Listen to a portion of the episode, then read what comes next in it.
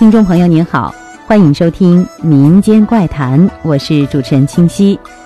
过年了，吃年夜饭是春节家家户户最热闹愉快的时候。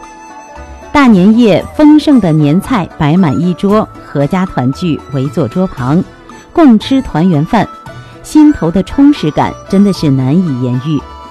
人们既是享受满桌的佳肴盛宴，也是享受那份快乐的气氛。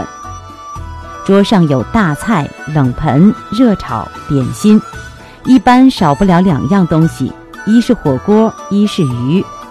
火锅沸煮，热气腾腾，温馨撩人，说明红红火火。鱼和年年有余的余谐音，是象征吉庆有余，也预示着年年有余。还有萝卜，俗称菜头，祝愿有好彩头。龙虾、鲍鱼等煎炸食物，预祝家运兴旺，如烈火烹油。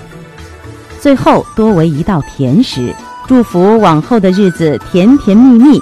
这一天，即使不会喝酒的，也多少会喝上一点儿。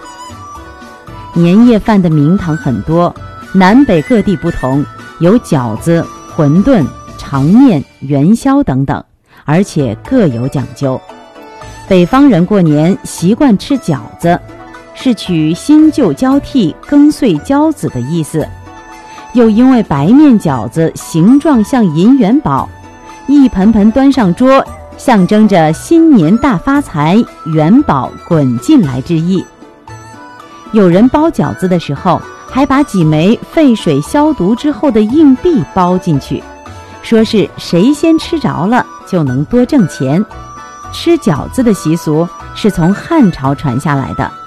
相传医圣张仲景在寒冬腊月，看到穷人的耳朵被冻烂了，便制作了一种祛寒焦耳汤给穷人治冻伤。他用羊肉、辣椒和一些祛寒温热的药材，用面皮包成耳朵样子的焦耳，下锅煮熟，分给穷人吃。人们吃后觉得浑身变暖，两耳发热，以后人们便效仿着做，一直流传到今天。